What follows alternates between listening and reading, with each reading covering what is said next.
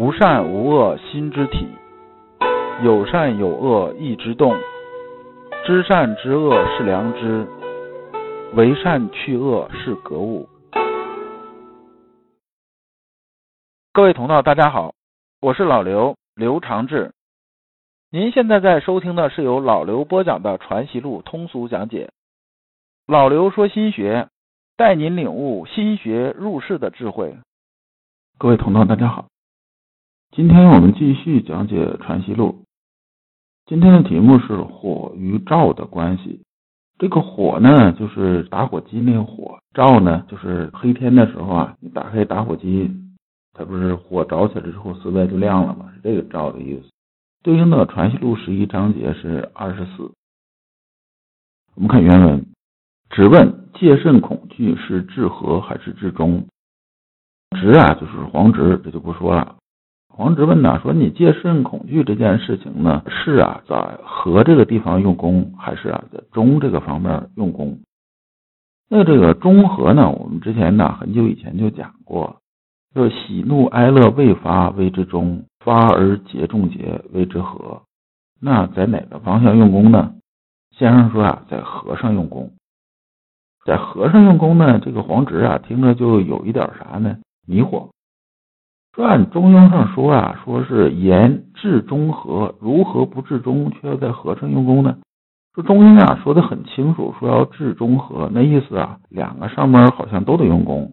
那你为啥就只是这个在和上用功，不在中上用功呢？你这个就有点说不过去了。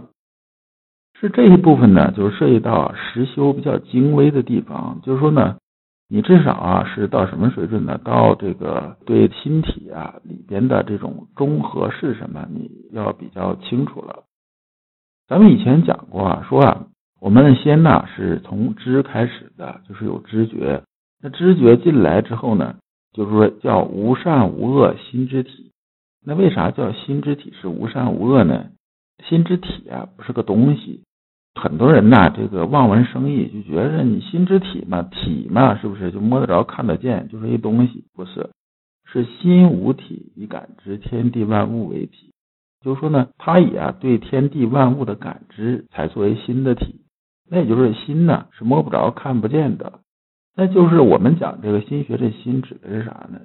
指的就是啊，我们呐那一点灵明啊，感知这层意思，就是他感知。那么，所以啊，我一直讲知行合一的知啊，是知觉的意思，是从这儿来的。那么知了之后呢，我们知道知啊，就是说你一旦知的话，那必然是有物在。那么也就是说什么呢？有物就有意啊。说意动了，意动了之后呢，再往下呢，就发展就是什么呢？意一动呢，有善有恶意之动，就是有善恶分别了，就是你开始有分别了。那么呢，这时候呢，就开始情绪发动，就情绪就开始发动了，发动了。比如说，咱见着这个好事啊，碰着人结婚，是不是？咱也跟着高兴，对不对？那碰着人家办丧事咱这也跟着悲伤，这时候七情就跟着发动了。这就按照咱以前西湖那个，这是什么一个比方呢？说这个意这层面啊，这就像什么呢？就像水上那个涟漪呀。说我们意没动之前呢，心呢是像这个，就是一个湖啊，水面呢是一点波纹都没有，它是静的。那么呢，我们呢这个意一旦开始动，就相当于啥？相当于开始起涟漪了。起了涟漪之后呢，我们说情绪是什么呢？情绪就是湖面过那个风。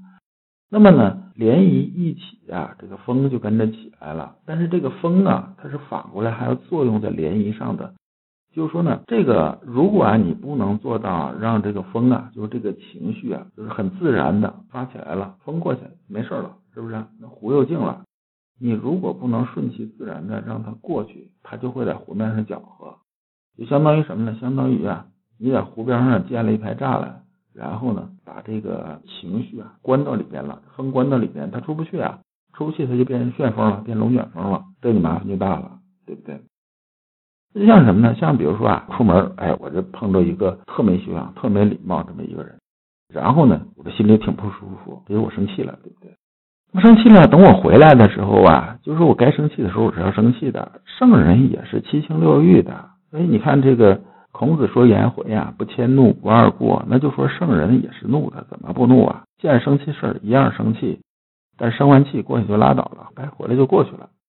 但是如果啊，你这说说，哎，我度量比较小，我这事儿我回来晚上往哪一躺，我就开始琢磨事儿，越琢磨越生气，越琢磨越生气，这就相当于什么呢？这就相当于啊，说你情绪啊，它已经现在变成龙卷风了。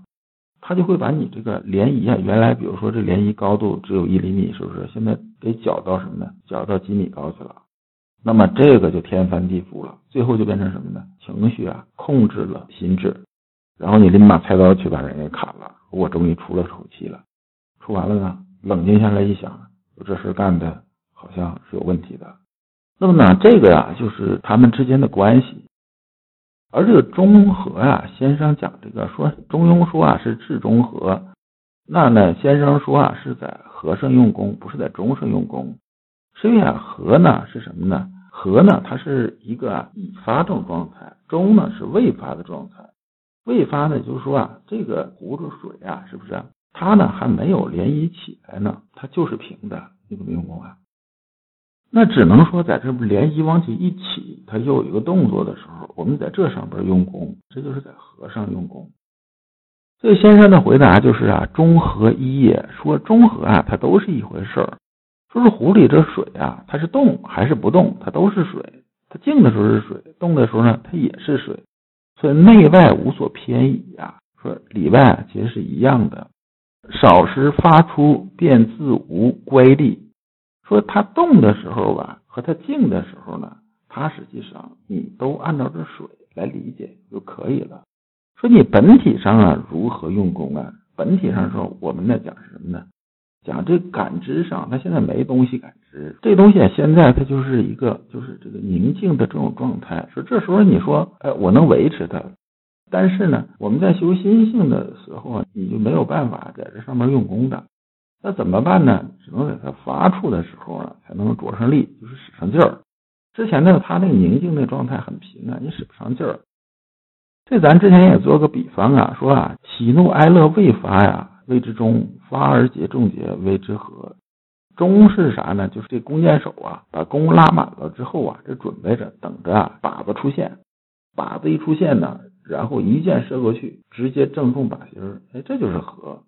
那我们看看先生说这个用功处是在哪儿呢？是在啊射箭这块用功，是这个样子的，不是啊在这做准备姿势的时候用功。那么呢，先生接着说啊，治和便是治中。说啊，你这个射箭这个事儿啊，就是说你撒手把箭射出去，但实际上呢，它也是你之前瞄准的，它俩是一体的，它是一个连贯动作。那么接着先生又讲了一句叫“万物欲便是天地位”。那这啥意思呢？他这里边呢讲的是什么呢？讲的啊是说啊，我们呢以我们灵明为基础啊，整个这个宇宙吧也好，还是整个世界。那么呢，我们心中的万物自然流行啊，那心中的天地必然是各安其位的。如果啊你心里边万物不能自然流行，那心中的天地它也没法各安其位，对不对？说这个就有点乱套了。这部分呢，涉及到心性修炼很精微的地方，所以呢，理解起来不是特别容易，也不是特别容易说明白。但如果你啊触摸到心体之后啊，你感知到其边的东西的时候，是很容易懂的。那么讲到这儿呢，黄直啊还是没有能听明白，就是直未能使啊，还没听明白。然后先生就跟他说啊，说你啊不要在文艺上去穿凿，说啊中和啊它本来是离不开的，它就是一体的。那咱们这个举个例子吧，说你怎么是一体的呢？说咱说啊，这个你把蜡烛点着了，是不是？那么点着了之后呢，这个蜡烛啊，这个火焰呢，蜡烛这火焰呢就是中，那么放出这光芒呢就是和。你呀把这个蜡烛举起来，你才能拿它照东西，对不对？那你说这个火呀和它照东西，它怎么能分得开呢？中和啊，跟这意思是一模一样的。中啊，就是那团火，你这火一点起来，四周自然就亮了，对不对？那你要火没点起来的话，哪还有四周亮这事儿啊？所以它俩是一体的。然后啊，先生接着说啊，说近如有借据，即是慎独，非两事也。说啊，这个现在啊，就是有些人呢也说啊，说借据啊就是慎独，哎，这个呢说的呢是不错的。说这个呢。他俩呢确实啊都是一个事情，所以呢治和呢便是至中，就是治和呢这件事实际上就是至中，就说呢你去搞他那个外边照那件事情和那在这个火上用功呢，其实啊意思是一样的。那么过了一段时间呢，这时候啊黄直还是没有听明白。后来过了一段时间呢，这个崇一啊，就是欧阳崇一啊，就跟直说啊，说未发是本体，本体啊自是不发的。说呢，这个本体啊，它是不会发的，就是说它是肯定是未发端的，就是说水不动嘛，是不是？那么如人可怒，我虽怒他，然怒不过当，却也是本体未发。他说的意思是说呢，这个崇一说呢，说我看着这人呢，我很生气，对不对？但是呢，我啊发怒啊，这个事情呢。我是不会让他过分的，就是不会溢出的，不会把它变成私欲的。说呢，这也算是本体未发。那你这么一讲呢，这黄直啊越听越糊涂了。后来呢，就拿欧阳崇一的话就问先生说：“先生啊，你之前讲的和欧阳崇一跟我讲的好像不大一样，我这怎么理解呢？”先生说啊，说你啊这个事情呢，怎么跟你说呢？他说这个是指啊这个成功的，说你这讲的是不成功的。啥是成功和不成功呢？他这意思是说呢，你这个修心性的阶段的问题。那么这边啊，我用白话说一下，你要不你看这个文本的话吧，你看着基本上更看不懂。就说啊，未成功的时候啊，在未发一端用功，就说呢，你啊现在呢，次第呢还没有到什么呢？没有到那个对心体啊非常熟悉这种程度。这时候啊，你就在未发这段用功，也就是啊，在未发之前，喜怒哀乐未发之前用功。那有人就会问了，说那你老刘你这么解释，那跟你刚才说那不就不一样了？不是说在和尚用功，不是在中圣用功吗？说你现在说这意思未发，那不就得中圣用功了吗？说你这前后矛盾呐，这怎么行啊？他不是这个意思。这段指的是什么？他之所以啊，他说在未发端用功啊，他没说在中圣用功，就是说啥意思呢？